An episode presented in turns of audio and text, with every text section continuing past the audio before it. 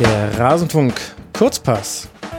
Die letzten zwei Halbfinalisten, sie sind gefunden und sie lauten Kroatien und England. Wie das alles zustande kam, besprechen wir jetzt mit Thomas Böker vom Kicker, der mir am Telefon zugeschaltet ist. Thomas, schönen guten Abend. Guten Abend. Wir nehmen heute mal direkt nach dem Spiel auf, entgegen der sonstigen Kurzpässe, die meistens am Vormittag aufgezeichnet wurden.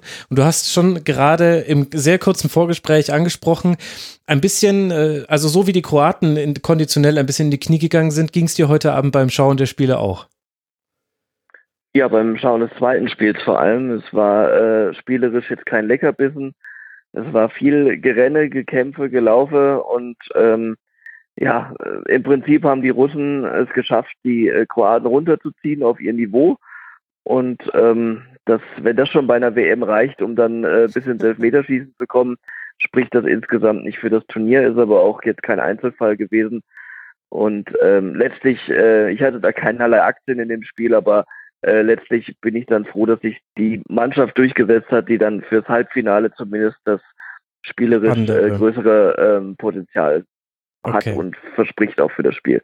Ja, da muss ich dann gleich nochmal mit dir ins Detail einsteigen, aber beginnen würde ich gerne auch wohl wissend, dass du ein großer England-Experte bist mit dem Spiel Schweden gegen England. Schon um 16 Uhr hat das stattgefunden. England souverän mit 2 zu 0 gewonnen und natürlich wieder nach einer Standardsituation in Führung gegangen. Harry Maguire mit seinem allerersten Länderspieltor zu einem sehr günstigen Zeitpunkt. Wie hat dir denn die englische Mannschaft in diesem Viertelfinale gegen Schweden gefallen?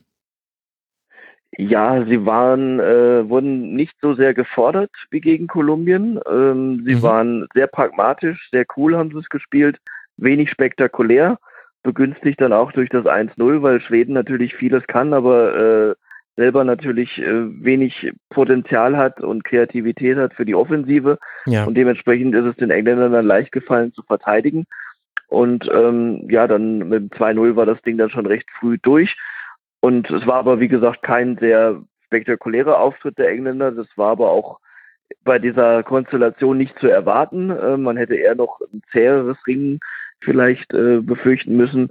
Aber das war ähm, eigentlich sehr souverän und gut, Pickford musste zwei, dreimal eingreifen, aber mhm. insgesamt ähm, hätte England ja auch schon früher äh, durch meinen Freund Sterling das mal klar machen können, aber der ja, ähm, wird halt da auf der falschen Position eingesetzt. Er ist, äh, er ist keiner für den zentralen Bereich. Er kann Tore en masse vorbereiten vom Flügel und auch selber schießen, kurioserweise, dann auch aus der Rolle hinaus, heraus. Aber selber da im Zentrum bedient zu werden, dann äh, kriegt er kriegt der Fraxhausen und weiß überhaupt nicht mehr, was er machen soll vom Tor, wie in der einen Szene, als er den Torwart umspielen will und recht umständlich dann scheitert. Und das war jetzt nicht das erste Mal in dem Turnier. Und mhm. Ja, aber trotzdem bekommt er immer wieder den Vorzug für Rushford, weil der Trainer da seine Idee hat, äh, die er da mit ihm umsetzen will. Und solange er durch das Turnier marschiert, kann man da schwerlich was gegen sagen. Aber insgesamt, wenn man sich nur die Figur Sterling anschaut, ist das dann doch ähm, für einen Stürmer äh, eigentlich seiner Qualität, die er hat, äh, zu wenig, was dann dabei rauskommt. Mhm. Von der Aufstellung her war es äh, das England, wie wir es jetzt schon häufiger bei der WM gesehen haben, eigentlich keine Überraschung mit dabei. Was glaubst du denn, war die Spielanlage gegen Schweden? Wie hätte das Spiel gestaltet werden sollen von England und warum hat es vielleicht nicht in allen Phasen so geklappt, wie es geplant war?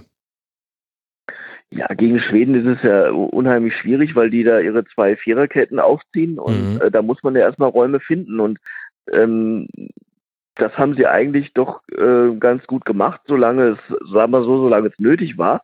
Ähm, und sie haben dann eben tatsächlich nicht mehr gemacht, als dann unbedingt erforderlich war nach, der, nach dem 1 zu 0 äh, in dem Wissen, dass die Schweden äh, ihre Stärke der Defensive haben und nicht unbedingt dann äh, selber die, um die Engländer in Gefahr zu bringen. Und deswegen haben sie es eigentlich sehr, äh, ja, sehr äh, sehr cool verteidigt, äh, ihr, ihre Führung und mhm. dann auch noch ausgebaut. Aber ähm, Spielanlage ist jetzt in dem Sinne eben schwierig zu sagen. Man, sie haben es versucht, das äh, öfter mal auseinanderzuziehen, das Spiel. Mhm. Ähm, ähm, war dann manchmal recht, recht ordentlich, aber auch äh, sicherlich nicht immer, äh, weil es dann auch, äh, ja, irgendwann dann auch äh, die, die soll ich sagen, dann auch die Mittel fehlen. Sie haben ja jetzt selber bis auf Ellie auch nicht die, die wahnsinnig Kreativen da drin. Äh, sondern auch eher, dass sie wirklich tatsächlich übers Kollektiv kommen ähm, und, und da jetzt nicht immer auf einen zugeschnitten sind, sondern da ist mal ein Ellie, mal ein Lingard, mal ein Henderson in der Lage, das, das Spiel dann äh, zu gestalten, aber nicht im, im klassischen Regisseurssinne, sondern ähm, dann eher so, naja, was, was ist jetzt gerade in dem Angriff möglich? äh, als dass es jetzt irgendwelchen äh, konsequenten Mustern folgt, die sie dann wiederum bei, bei Standards aber tatsächlich haben, ja. diese Muster. Ähm, und das äh, ist dann eben kein Zufall, dass man jetzt einfach sagt, oh ja, die sind kopfballstark und deswegen machen die so viele Tore nach Standards, sondern ähm, die verfolgen da ein ganz bestimmtes Prinzip, vor allem bei Eckbällen. Das war schon im ersten Spiel gegen Tunesien sehr schön zu sehen, wenn sich drei bis vier Leute hintereinander aufreihen, sich dadurch jeglicher Mann und oder Raumdeckung entziehen und dann in alle Richtungen ausschwärmen. Und äh, einer von denen, und dann kommt tatsächlich die Kopfballstärke zum Tragen, äh, mhm. äh, den Ball dann äh, auch meistens optimal trifft. Das war schon mal Stones, das war jetzt heute Maguire. Äh, Kane ist so immer zum zweiten Pfosten dann mhm. äh, geschlichen, der stand da nicht, sondern äh, ist dann dahin eben und hat dann da verwertet schon. Also das, äh, da haben sie sich wirklich, oder auch in, bei Freistoßvarianten haben sie auch schon einiges einfallen lassen, Gut, wenn das reicht, um ins Halbfinale zu kommen, hm. äh, auch da äh, wiederhole ich, was ich gerade im anderen Zusammenhang gesagt habe, ist das nicht unbedingt ein Ruhmesblatt für das ganze Turnier, aber es ist auch nicht verboten. Nee, absolut nicht. Und äh, man hat es auch bei diesem Eckball gesehen, da wird ja dann auch schon systematisch frei geblockt. Also Kane hat da unter anderem einen Spieler weggezogen, der auf Maguire abgestellt war. Ich frage mich, wie kann man sowas verteidigen? Also müsste man dann nicht, wenn man sieht, okay, die stehen so eng beieinander, dass es logischerweise eigentlich fast unmöglich ist, eine, eine Manndeckung da durchzuziehen, müsste man dann als Gegner nicht auf die Raumdeckung umswitchen und sich davon dann letztlich auch nicht irritieren lassen, dass die halt bei der Ausführung des Eckballs in so einer, naja, nennen wir es mal die englische Lokomotive stehen und dann irgendwie auseinanderschwärmen. Solange man den Raum ordentlich deckt, ist ja die Wahrscheinlichkeit trotzdem sehr hoch, dass man den Ball klären kann. Oder denke ich mir das zu einfach?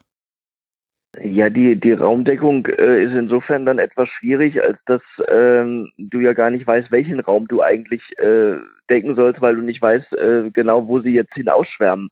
Ähm, die können ja trotzdem da zusammen stehen bleiben und äh, dann in ihre Räume laufen und haben dann natürlich den Vorteil, erstens mit Anlauf zu kommen mhm. gegen einen, der, der äh, mehr oder weniger dort steht und einen ja. ganz anderen Bewegungsablauf hat. Und, der, und die ähm, haben natürlich dann auch den, den Vorteil, wie es immer logischerweise so ist, äh, sie wissen, was sie tun wollen und die anderen können nur reagieren.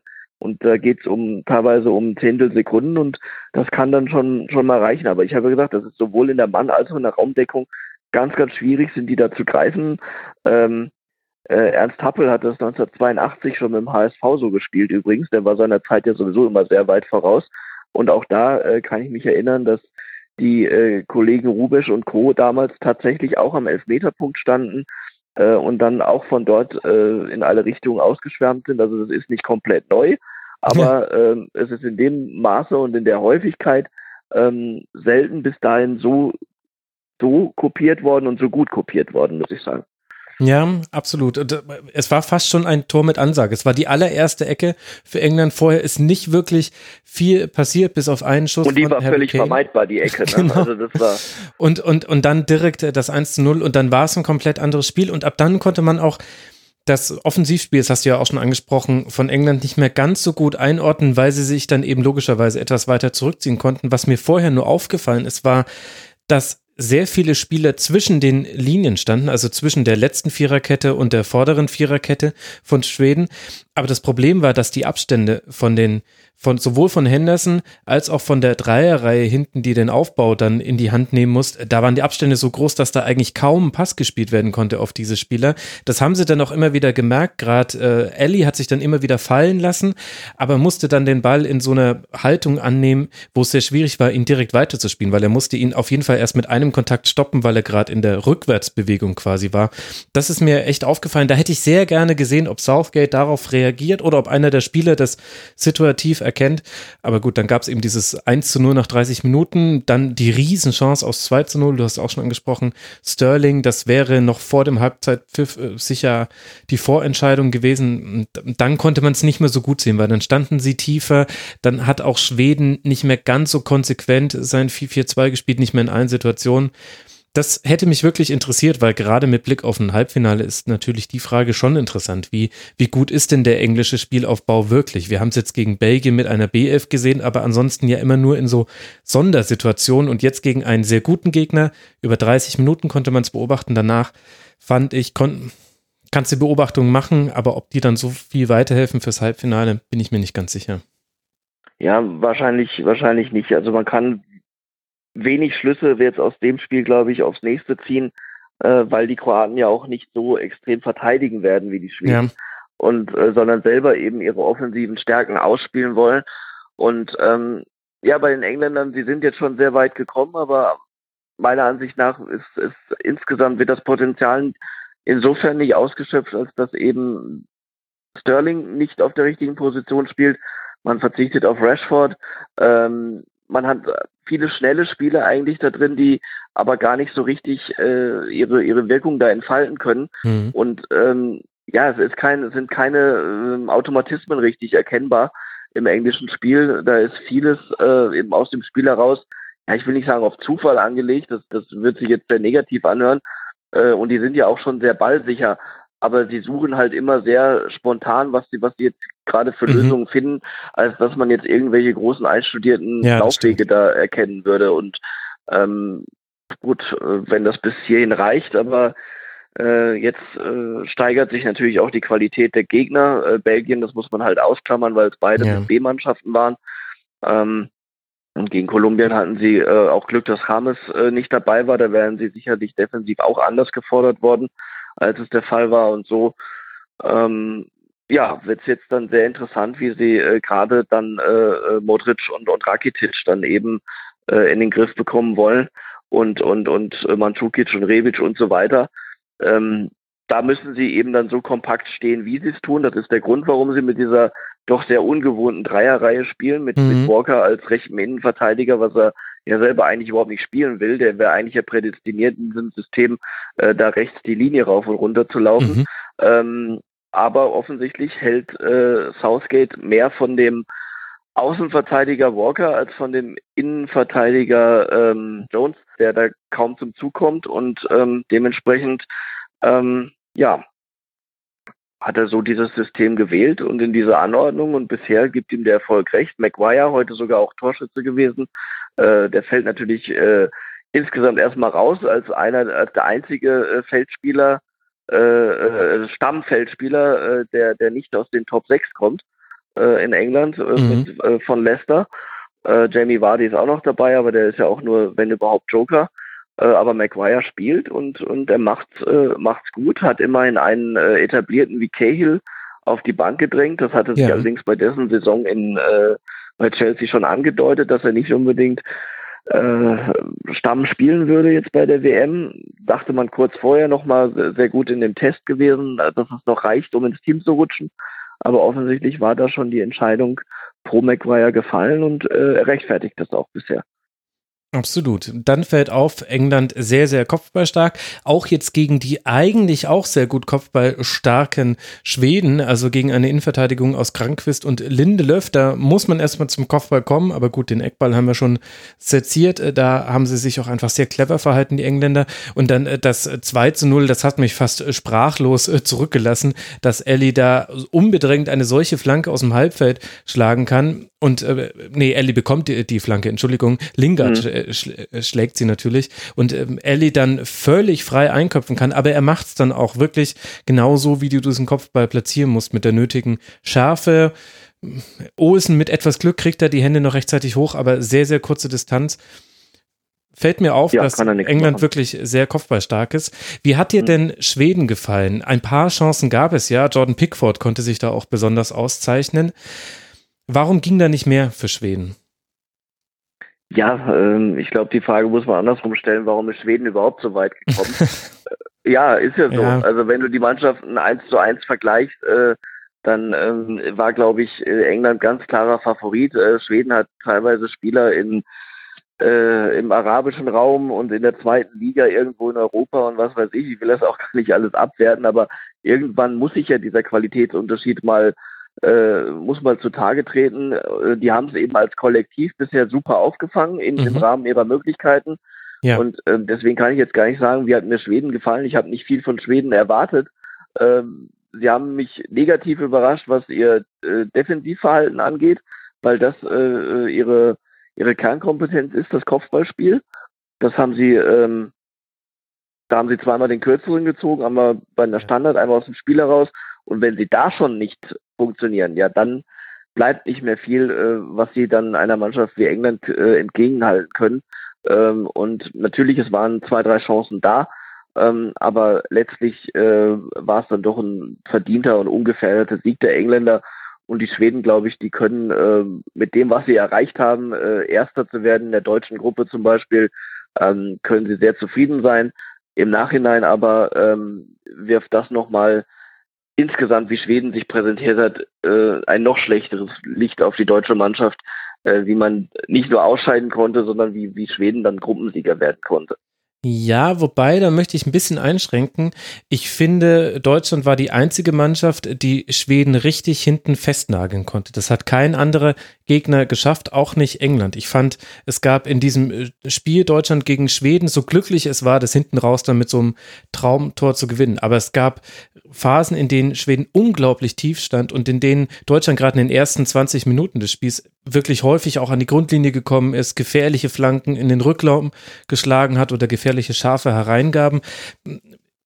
Ich meine, es waren jetzt auch nur 20 Minuten, aber ich fand, dass dass man gesehen hat, da hätte es dann schon, um sowas zu erreichen gegen Schweden, brauchst du eine Mannschaft, die eben so ein Fußball spielt wie Deutschland. Spanien hätte das vielleicht auch hinbekommen, eben auch so ein Ballbesitzteam. Aber das war schon was, was jetzt England so nicht aufs Tapet gebracht hat. Und das fand ich ganz interessant, ohne dass das jetzt die deutsche Leistung arg viel besser oder schlechter macht. Ich fand es nur bemerkenswert. Ja, ja, klar, wobei England sich aber auch nicht über das, dieses so ein Ballbesitzspiel definiert. Die sind schon sehr, sehr passsicher, wenn sie wollen. Aber sie sind, äh, was heißt, wenn sie wollen, wenn, wenn sie, wenn sie die Möglichkeit dazu haben. Ähm, aber sie ähm, sind jetzt keine, keine Ballbesitzmannschaft, äh, spielen Ballbesitzfußball. Das, ja. das, das, das jetzt nicht. Also, und das, das ist auch nicht ihre, ihr, ihr Anspruch, glaube ich. Ähm, es ist halt ins, insgesamt schwierig zu, wenn man dann sagt, was ist ihr Anspruch, wer, wie wollen die eigentlich spielen, dann sage ich, die wollen gut stehen, die wollen, die wissen, wie es geht, taktisch, ähm, und äh, die sind sehr effizient vorm Tor, was, äh, wenn sie, wenn sie den Standard bekommen. Aus dem Spiel heraus kann man das, wenn man sich an das tunesische Spiel erinnert, auch nicht behaupten. Ja. Äh, da hätte es ja nach einer Viertelstunde schon 3-0 stehen müssen. Und ähm, äh, letztlich äh, war es dann Zittersieg in letzter Minute. Also von daher muss man die Engländer jetzt auch nicht besser machen oder reden, als sie sind. Aber sie machen insgesamt sehr, sehr wenig Fehler und meistens gewinnt dann die Mannschaft, die weniger Fehler macht. Es kommt aber eben dann darauf an, auch wie oft wird sie gefordert äh, und und äh, überhaupt äh, solche Fehler, wie oft werden solche Fehler provoziert bisher. Ja. Mhm. Und da kommen jetzt dann, wie gesagt, äh, mit Kroatien und dann in einem möglichen Finale gegen Belgien oder Frankreich dann andere Kaliber auf sie zu. Ja, da hast du absolut recht. Und das ist jetzt sicherlich auch der richtige Zeitpunkt, mal über das zweite Viertelfinale zu sprechen. Russland gegen Kroatien 1 zu 1 nach der regulären Spielzeit, 2 zu 2 nach der Verlängerung und dann gewinnt das Kroatien in einem, ja gut, welches äh, Elfmeterschießen ist nicht spannend, vielleicht damals Ukraine gegen Schweiz, war das gegen die Ukraine, wo sie ja. gar keinen getroffen haben? Das war, das war nicht spannend. Aber ansonsten sind Elfmeterschießen in der Regel sehr spannend. Hat denn in, in diesem Spiel auch eine Mannschaft mehr Fehler gemacht als die andere? Ja, letzt, letztlich, äh, äh, so banal das klingt, äh, wenn es 2-2 ausgeht, dann eigentlich nicht, mhm. weil ja auch nicht so viele große Möglichkeiten dann auch auf beiden Seiten da waren, dass ich sagen musste, jetzt hätte aber die eine Mannschaft das äh, äh, verdient gehabt, vorher zu gewinnen. Ähm, die, die Russen äh, in dem Sinne sowieso nicht, weil sie eben sehr limitiert sind. Ähm, da, ist, da haben wir äh, Cherichev als, als Highlight, äh, ja. er selbst äh, und auch dann wieder ein schönes Tor. Wunderbar. Und das ist kein Zufall und ich bin, es ist im Gespräch, dass der bald bei Chelsea landet, könnte ich mir gut vorstellen und, und wäre sicher auch eine Bereicherung. Aber ansonsten ist da eben spielerisch nicht viel, sondern da ist viel Rennen und viel Kollektiv und äh, die stehen schon auf den Sitzen da die Zuschauer, wenn es ein, einen Eckball gibt, äh, vor lauter Freude, äh, dass da jetzt was passieren könnte, weil eben bis auf solche Glanzmomente äh, wenig aus dem Spiel heraus für Gefahr gesorgt wird. Und ja, dementsprechend äh, ist das alles sehr, sehr bieder. Und die Kroaten haben auf der anderen Seite übrigens, äh, das war, fand ich sehr, sehr bemerkenswert, was sie jetzt ein Risiko eingegangen sind, äh, den Torwart nicht auszuwechseln. Da mhm. habe ich dann auch gefragt, äh, wie äh, minimal muss das Vertrauen des Trainers in den Ersatztorwart sein, wenn er, wenn er den äh, Stammkeeper da weiterspielen lässt in so einer Situation. Äh, der äh, Physio hat ihn da vor der äh, Verlängerung dann nochmal richtig zurechtgeknetet äh, und, und das hat dann äh, ja auch gewirkt. Der hat ja dann auch äh, noch eine, einige gute Szenen, mhm. äh, gute Paraden zeigen müssen. Ja. Und ähm, aber letztlich, äh, ich fand es halt sehr enttäuschend, das Spiel, weil, weil Kroatien eben ja der, der Spaß am Fußball genommen wurde äh, durch, den, durch die Russen und äh, deswegen kam eben bis auf ganz wenige Ausnahmen kein schönes Spiel zustande. Äh, aber immerhin ist auch äh, was Historisches passiert in diesem, in diesem Spiel, weißt du was?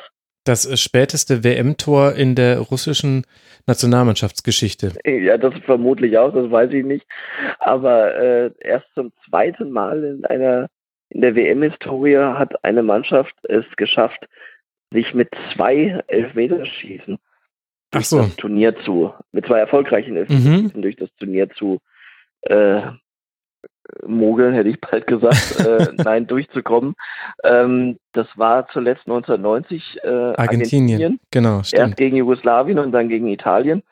Und ähm, das, äh, ja, da gehört schon was zu. Zweimal eben äh, Elfmeterschießen zu gewinnen. Vor allem das zweite ist dann nicht, äh, ist dann auch nicht einfach, weil man hat äh, das erste erst gerade äh, hinter sich gebracht. Sprich, der Gegner äh, ist vorbereitet Kennt auf das, was man dort mhm. gemacht hat. Und äh, man muss immer wieder äh, das alte Spielchen, was denkt der Torwart, was ich denke, was er denkt. Und ähm, das haben sie dann letztlich besser gemacht und und äh, da muss man ehrlich sein, also die beiden äh, Elfmeter, die die Russen da vergeben haben, das war ja, das war auf beides auf auf seine Art äh, sehr sehr kläglich. Also äh, der, der eine dieser, äh, ja, weiß nicht, was das ein Panenka-Lupfer sollte es, glaube ich, werden, ja. völlig, völlig missglückt und der andere mit Vollspann am Tor vorbei, der gerade vorher noch die, überhaupt das Elfmeterschießen ermöglicht hatte. Äh, sehr, sehr bitter. Aber Elfmeterschießen ist Glück und Nervensache, ja, aber es ist dann letztlich auch eine Qualitätsfrage. Ähm, ich äh, konnte mir zum Beispiel schwer vorstellen, dass ein Spieler wie Rakitic, der eine gewisse Qualität oder eine hohe Qualität hat, sonst würde er nicht diese Rolle bei Barca einnehmen, ähm, konnte ich mir jetzt nicht vorstellen, dass der verschießt. Und ähm, genauso ist es gekommen. Also un unglaublich abgeklärt dann den letzten Schuss zu mhm. machen, zu setzen und ähm, da überhaupt keine Selbstzweifel. Äh, wenn, wenn er sie denn hatte, dann hat er sie gut verborgen. Und äh, das ja. war, war schon sehr, sehr stark. Also. Und dann natürlich dieser, dieser epische, also es gab ja zwei Innenpfosten-Szenen. Ich glaube, das bleibt so ein bisschen hängen von diesem Spiel. Einmal der Elfmeter von Luka Modric, nicht so arg doll geschossen, gut gehalten von Akin Feef und dann geht er in den Innenpfosten und gerade noch so ins Tor. Und im laufenden Spiel hatten wir die große Chance von Perisic, der eigentlich alles richtig macht.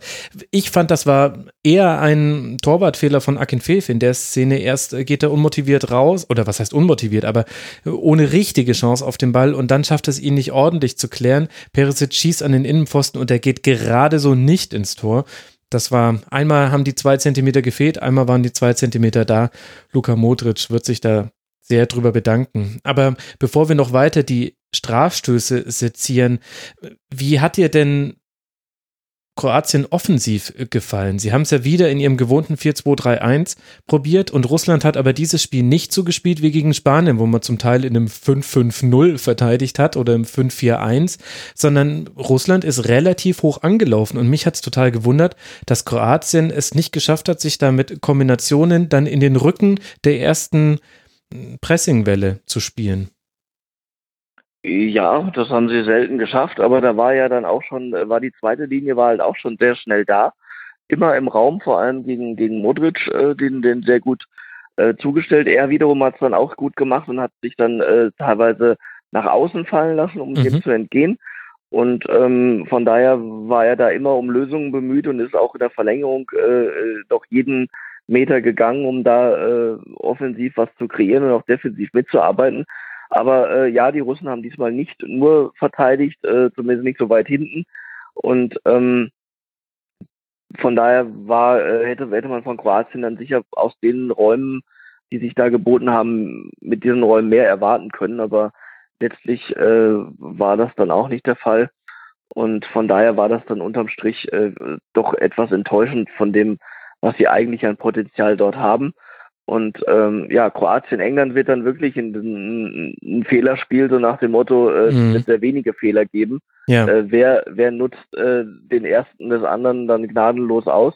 Und das könnte dann schon, äh, weil beide auch sich aufs äh, Verteidigen eben verstehen, äh, das könnte dann schon entscheidend sein. Aber ähm, letztlich äh, wird es ein, äh, sind beide aber natürlich offensiver ausgerichtet als jetzt ihre Gegner heute und von daher wird es dann hoffentlich auch interessanter.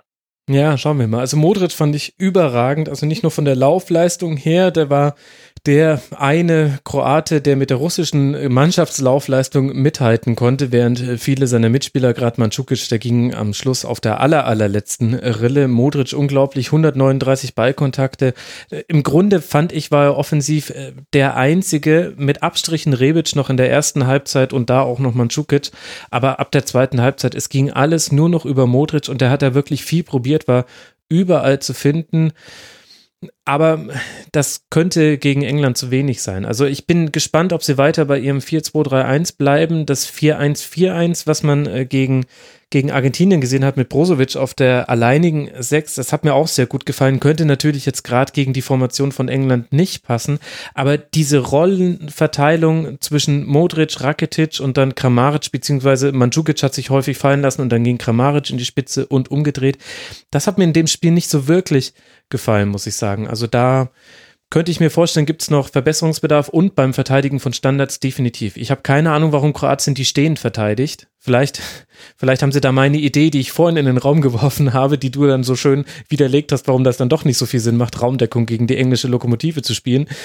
Ähm, vielleicht wollten sie die schon umsetzen, aber das ist mir auch aufgefallen, nicht nur bei diesen 2 zu 2 dann in der 115. Minute, die standen immer im Raum und dann muss halt äh, der russische Spieler, der mit Schwung kommt, wirklich nur ein bisschen höher springen, was einfacher ist und schon hat man im Grunde die Lufthoheit im Strafraum Kroatiens.